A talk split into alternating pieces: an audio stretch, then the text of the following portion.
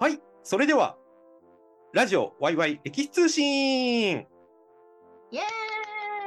ーイイェイはい。というわけで、えっ、と、ワイラジ、えっ、と、パーソナリティは、えっ、と、この番組の、えっ、と、脚本、編集、演出担当してます。私、マイトです。じゃあ、次、小川さんお願いします。はい、えーフリーアナウンサーで歴女タレント、そして岡崎大河ドラマ館応援隊の小川さないです。さあ、そして、はい、皆様こんばんは。おおかげさまです。先週のどうする家康は小牧長久手で、ゆかりのある愛知県民の池田大輔でございます。えー歴史お楽しみ会副代表中部支部長という名誉ある役職でございます。役職？はい。えっ、と、なんで、まあ、なんでっていうか、実はここ数回、ちょっと、存在感の薄い池田さんなんですけれども、実は。まあなんかいろいろ、いろんな意味で薄く薄くなってます。あの、実は、あの、編集してるからよくわかるんですけど、池田さん、この回ほとんど喋ってねえんじゃねっていう回がここ数回ずっと多くてですね。一応名前入れてるんですけど。ありがとうございます。うんはい。ということもあって、ちょっと今回番外編なんですけれども、えっ、と、二人目のレギュラーとして、もうだいぶ出ていただいている池田大輔っていうのは、そもそも何者なのかっていうところをそろそろ掘り下げたいなと思いまして、確かに。はい。はい。あの、じゃあ、いきなりいきますね。あの、池田さん何してる人ですか、その？何、あ何をしてる？はい。はい。えっとですね。はい。まあ、大きく、大きく二つなんですけど、まずお一つ目が、はい。一応あの、もともとは、えーうんれあの、歴史、まあ、歴史に学ぶという、あの、うん事業の、をさせてもらっている個人事業主で。主にれ歴史イベントの、えーう主催あ、企画主催アドバカトをやっているという一面と、う。うんん。えっ、と、それ以外で、あの、ちょっと教育関連で学童保育のうん。支援をしております。おー。へー謎だったですね。はい。な謎だったっていうか、だから教育の話に食いつきが良かったんですね、これまでね。ああ、そうですね。それは、はい。そうだとはいはいはいはい。はい。なるほど、なるほど。で、そのイベントの主催、はい。運営、片付けとかって言ってましたけど、それ、地方の方ってことですか、その愛愛知の岡崎とか。あそうですね。はい。なんか、それをコンスタントに、あの、歴史を楽しむ会とか、はい。あの、早苗さんやマイトさんでも、こう、バンバン、バンバンというか、あの、お呼びがかかったりできてる、いたわけじゃないので、はいはい。まあ、じまあ、本当にあの、映画でいう自主、自主上映みたいな感じで、自分で、まあ、なんていうんですか、こう、この人やっぱ面白いなとか、うん。興味があるなって人とうん、こう、歴史をうまく関連づけて、まあ、その人にお話をしていただくというような感じのイベントを過去させていただきました。うほうほうほうほうほうなるほど。なんかそこだけ聞くとすっげえしっかりしてるじゃないですか。そう。で、大ちゃんが、その、はい。いやこれこの人は面白いな聞いてみたいなっていうその判断基準っていうのはどういうところなの？やっぱり一回、そのリアルでちゃんとお会いした。まあ、そのズームとかで会って、会ってっていうか、こういうふうに、あの、今日も収収録もそうなんですけど、まあそういうふうに、あの、ズームではなくて、やっぱりリアルでお会いした時の、まあその、その人の、まあ雰囲気もありますし、うんうん発する言葉の内容とか、あと、うん、やっぱりその先ほどマイドさんが紹介してくださったのは、少なからずその教育うん。に、こう、関心がある活動をされてるうん。とか、いろいろ、うん、なんか、基準って言われると結構なんかいろ、いろんなところでこう見見てしまうので、うん。なんかそこら辺のところが、なんか私のなんかこう、まあ、恥ずかしいんですけど、アンテナみたいなのにかかった人は、あの、本当に、あの、なんかお願いをして、うん。来てもらったという感じですね。なんかうん、基準っていうのがはっきりちょっと、うんない、ない、ないってはないんですけどね。ちょっと曖昧ですね、そこ結果どんな人が多いですか？結果は、えーっと、えーっと今までのその、まあ、肩書き的なことはい。でおご紹介すると、えーっと、特攻隊の語り部の息子さん、えーあと、高校時代に、えー、世阿弥の風刺家電を受けて衝撃を受けた怪談師。はいはい。あと、えーっと、わ若若い頃にやんちゃをして、まあ、おまわりさんなどのすごいお世話になって、その後に、まあ、お母さんの死をきっかけに、自分のそのうん、やりたいことうんのうちの一つで、まあ、いわゆる受刑経験者の就労支援をされている方。ううんん。まあ、にあと、まあ、あと、いわゆる芸術関係のその音、まあ、本当に演奏家というかプロの演奏家の方で、パイプオルガンをされている方。うんううんんまあ、そういう方は、今、パッと今、マイクさんがちょっと思いついて。はい、こんな感おーなるほど。なんか歴史っていうふうにどっぷりじゃなくって、なんかすごく社会性のあるじ。メッセージを、を語れる人に、なんかアンテナがいくのかな。かもしれないですし、なまあ、うん。その二人のあの知識と、その、うん。お話しする内容には、あの、及ばないかもしれないですけど、うん。やっぱりその歴史、まあ、マイクさんも以前、なんかここら辺のところは私もお話し、まあ、菅井さんにしたんですけど、やっぱり歴史ってその人の、いわゆるじ人生の積み重ねうんうんで、だと思うので、やっぱりその方の、なんかその背景とか、そういったもので、あのーなんか私もすごく共感する部分がうんうん。あったりすると、やっぱりこの方のことをもっと知りたいとか、うん。うん。まあそういう感じで、いろいろ話を聞いて、まあ最終的に自分のその歴史っていう側面と、その方の、まあ今、サナエさんがお話しされたような社会性とか教育とかそういうところで、こう、うまく、まあマッチングというか、うまくこう、重なると、ぜひちょっとお願いしたい。まあももちろん先方にね、ご都合もあるんで、うんまあ、ちょっとちょっと考えさせてくださいっていう言われるのもあるんですけど。ううんん。なるほどね。今のお話聞いてると、どっちかっていうと、その歴史というジャンルとかうん。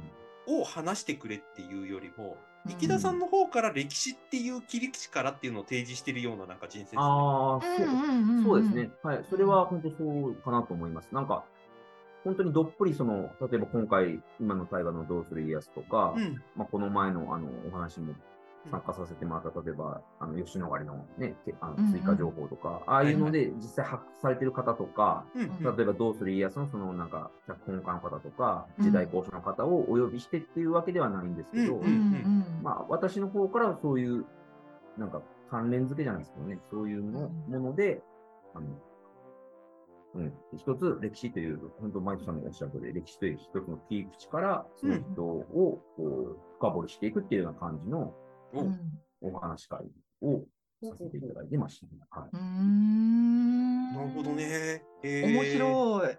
面白そう。うん。面白そう。うん池田さん、司会とかやるんですか？まあ、多少です。およあらいや、およじゃないですよ、本当に。いや、もう司会って言っても本当に、あの、あの、あのあれですよ、皆さんこんにちはっつって、今日はこう、こう、こういう集まりでや、うんはいはい。そんなになんか、進行役ですね。そうそうそう、だから、はいはいはいはいそうはいそうもうはい。そう。で、もうこの、し司会やってるあのプロの人がここにいるから。あーだからそう、だからそういうのになると、早苗さんが絶対、もう、もう、それ多いんですよ、本当にそれの。そんなとんでもない。なので、まあ本当に、あの、軽く紹介をして、あとはもうその方にお願いしますっていう感じで、うんうんうんしてって感じですね。うんこんな感いやーなんかそういうこう切り口で人様にこうメッセージをねあの投げかけてほしいっていう活動って意外とあの自分自身の気持ちが入ってないと本当にその人にオファーかけられないと思うんだよね。うんうんうん本当おっしゃる通りです。うんだから、あのーもう本当に流れ作業の仕事みたいに、うんあの今週は誰、今週、来週は誰みたいな、そういう誰でもいいからアテンドしなきゃっていうんじゃなくって、本当にあの量より質にこだわって自分の魂がこの人の話を聞きたいなっていう人に対して、うんこうお声掛けしてやってるのかなっていう気がした。いやーもう、ありがとうございます。さすが名司会者。あの、言葉のセレクトが私のたこのたどたどしいあのチョイスよりも、すごく、あの、本当に、もう、早苗さんのおっしゃる通りです。ありがとうございます。あちなみに、もうちょっと掘り下げると、はい。あのいつから個人事業主やってるんですか？あ、はい。あの、まだ本当に新米的な感じ、あ新米レベルなんですけど、2022年の、うんえーはい、入ってから。だから、まだ本当最近なんですよ。去1年年、い一年ですか？ってことは。はい。やっと、やっと 1, 年まあ半ぐらい。うーんえ、それまで社会人やってたってことですか？はい。あの、とその前、はい。かあの、いわゆる個人事業主の前の1年はちょっと、本当にあの、なんですか、にはい。試行錯誤じゃないですけども、いわゆる、あの、国のいわゆる失業保険のお世話になって、その前、その前のはいはい15、6年は、がっつりその、い、わゆる会社員でまあ同じ会社ではないんですけど、はいはい。まあ 2, 回転職したんで3社で、はい。全部営業職ってことで、まあ15年営業職を、うんまあそれぞれのあの、取扱消費とか全部違うんですけど、まあ、はいはいはい。そういうのをさせていただきました。なんで個人事業主に転身したんですか？ちょっとね、だから、もう、本当極、極、極端なこと言うと、はい。俺このままで人生終わって死ぬときに、なんか、俺の人生良かったなって言えるんかなと。ああ、なるほどね。あと、あともう一個、これは本当なんか若気の至りっていうか、もうこのおっさんのわた若気の至り的な感じなんですけど、はい。なんか私、母方の祖父が、はい。あの、まあ、会社を起こした人で、おおまあ、いわゆるあの、家具、家具の会社を起こした人なんですけへど、ー。なんかそのじいちゃん、あのいわゆるじいちゃん、祖父とかじいちゃんと会うことなく、あのじいちゃんはもう飛び立っ飛び立旅立ってしまったわけなんうですけど、んなんかそういう祖父がいたっていう、身近な存在がいたっていうのが、なんか変に私にこう、なんですか勇勇気を与えてくれたというか、じいちゃんがそういうことをして、した人だったら、その血が、まあ4分の1でも8分の1でもなんか私に流れてるってことは、うん。なんか、うん、なんなんで、多分できるんじゃないかな、みたいな、うんそういうところがあったのが、まあ、二つ目にいるっていうか、まあ、そんなに今ね祖、祖父にね、顔向けできる感じではないんですけど、全はいはいはい。あれ、池田さん気づいてるかどうかわかんないですけど、然。はい。ここまでの人選の人、さっき何人か挙げてもらったじゃないですか。はい。同じストーリーっすね。同じストーリー？あ、僕ですか？だってほら、何々やってたんだけれども、バツバツに行きました。うんその前に、ほえっと社会的にはマイナスイメージ的なことをやってた。もしくはショックを受けた、どなたかが亡くなった。だけど、なんかそこから自分のなんかやりたいこととか何か意思みたいなものを見出してうん。活動している人っていう、その、なんていうの、あの、脚本でいうところの起承転結の流れが、うん。池田さん、同じ、ご自身と同じ流れの人を結構チョイスしてますね。そうだね。だからう、ん結局にに似た人を、はいはいはいはいはい。ジャンルとか性別とか、年代は違うけどうんうん違うけど、そういう人をやっぱり、自分のなんか鏡みたいな人を、うんやることなん。いいですね。あの、う多分、んあの、それって、えなんていうのかな。えっ、と、公私混同って昔はよく言われてたんですよ。うんうんだけど、今そっちの方が親和性が高いから、かえってみんなの注目を集めるあ。そうなんですか？あの、これは、例えば、なんていうのかな。推しってあるじゃないですか。うんアイドルの推し、うん小川さんの大好きな推し。うんあの、推しって、あの推しって推薦の推って書くじゃないですか。うんあれの推薦の推の漢字の意味って、はいあなたはそこにいるべき人じゃないから、私がここ、いるべき地位まで上げますっていう意味を含んでるんですよ。だから押し上げる。そう。押し上げるんです推薦の推で、だからあれ字がね。だからこれ実は推しって漢字的には3つの意味合いが含まれていて、1つは、うんあなたそこにいる人じゃないですよって言ってるってことです。うんうんだから、ある意味でいくと、現状否定的な意味合いも含めてるんですよね。うんああ、そういうことか。うんはいうんだから、押し、お押されて嫌いな人もですよね。マイナスな、でも、あれだよね、否定ではないんだよね、どっちかっていうと。うんだから、そう捉え、本人が捉えちゃうと、押されるの嫌だってなっちゃう。これが多分意味合いの2つ目。ああ、なるほどね。はい、つまり、うん私、今でも全然いいのに、今じゃダメなんですか？っていう言われてるっていう意味合いに含める人もいるっていうことです。うんうんうん。で、み3つ目は、えっと、これは多分、現代的な推しの意味合いだと思うんですけど、AKB とかに代表されるように、うん私が押し上げますみたいな。はいはいはいはい。だから、そのために、例えば昔の AKB 商法でいくと、うんめちゃめちゃ CD 買うとか、シングル買うとか、はい。投票と、えっ、と、うん投票の紙めちゃくちゃ買うとかっていうのがあったので、えっ、と、うん商法として、その人の実力が結果分かりづらくなるっていう。うん。ああ、うん。そういうことか。そう。ですよね。下駄を履かせるっていう感じになるよね。はい。そうなんです。だから結局それって金持ちが自分の好きな人を押すだけでしょみたいな感じになるっていうのがあって、うん、だから推しって意味合いとしてあの相手のことを考えて私があげる、その代わり私も高みからお金払うだけでっていうことじゃなくて、うん私も一緒に汗かいて頑張るからっていうようなニュアンスがないと実は推しってむずいんです、本当は。っていう意味合いがあって、だからいろいろ問題が起きたりはしてる。だけど、うんちょっとつその、それに、なんていうかな、お金とか行動を費やしやすいから、今。うん。だから、推しってし奨励されてるというか、私の推しなんですって軽く言っちゃったりする意味合いがあるっていう背景があるんですけど、うんうんでもこれって、僕他の人に指摘したことがあるんですけど、なんで押すのって言った時に、うん。私と同じような弱みだとか、私と同じような境遇の人、だから頑張ってほしいっていうニュアンスがあるっていう傾向って結構あるんですよ。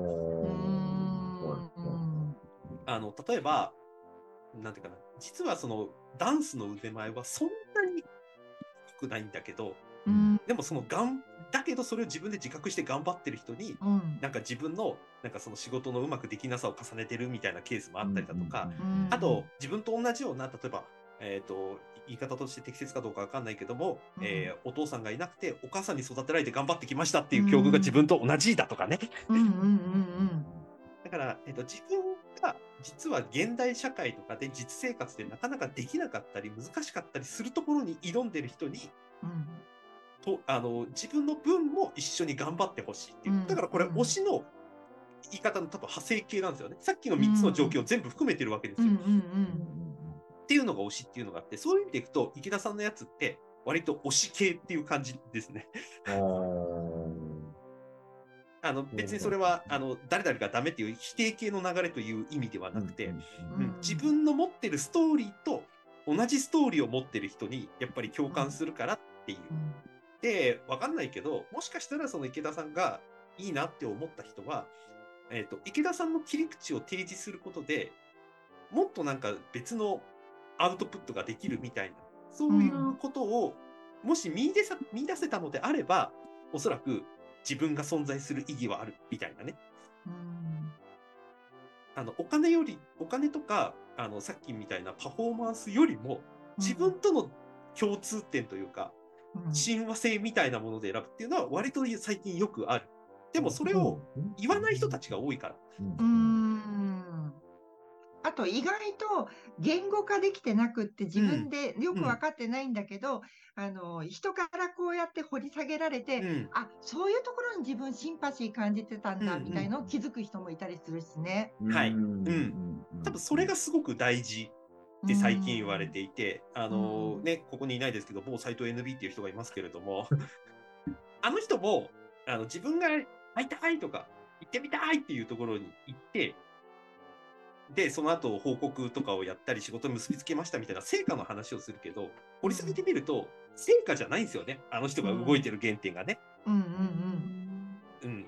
あの、オタク気質みたいな動きをしてるから、うんうんうん。だからこの番組でちょこちょこ言ってんだけど、あの、かっこいいこと言うなと。言ってみたら自分がいいと思ったからやったんでしょって、そう言った方が、なるほどねって思えるんですってうんいう、うん。対人関係だったらね、これがあのうん。会社の決算とかの話だったら、全然話変わりますけど、個人事業主でやってるのに、な大企業とかベンチャー企業と同じような論理繰り返しても、なんか、え何あの、お大人なのに小学生の服着てるんですかみたいな感じになっちゃうから。そうねうん。だからその親和性を結果的に自分が、あの、アンテナとして引っ掛けてるっていうのは、あの、意識してたかどうかわかんないですけど、なんかちょっと一つ切り口の一つとして覚えておくといいかもしれないですね。多分全然それは、マイトさんからそういうふうに言っていただいて初めて、あ、そうなんだなって思ったところが、うん。あの、本当にあの大きかったので、それは本当ありがとうございます。いえいえいえいえ。気気づけてなかったです、自分で。あの結構最近で注目されてるのが、えっ、と、メリットがあるのかとかってし、とか、例えば数字になるのかとかっていう切り口で、あまりにも選びすぎていて、で、結局、数字の取れる俳優さんとかを使うとかっていうのがドラマになったから、うん。みんな帰って嫌になるとか、うん。うんね、またこいつ使ってんのかよとかって話とかあったりしますけど、うんうんでも、その、その、例えば映画だとか、ドラマだとか、そのものとの親和性っていうところに切り込むと、意外とその要素って薄まるんですよね。うんつまりみんなが見たいのは、あの、はい、数字の取れる人を、み見た目すごく分かりやすい人を揃えるんじゃなくて、その物語だとかストーリーとか、その展開とかが、その時間帯で見たいんだっていうのが、地上波の人の論理だったはずなんですよ。う。んうんだから、えっ、と、今でもそうですけど、あ、あの、TBS で行くところの火曜日の9時とか10時、10時だったかな？のドラマは、うん。昔は、割とあの、笑ってちょっと泣けるドラマっていうテイストが結構求められてた。うん。あの、逃げ恥なんかまさにそうですよね。うん。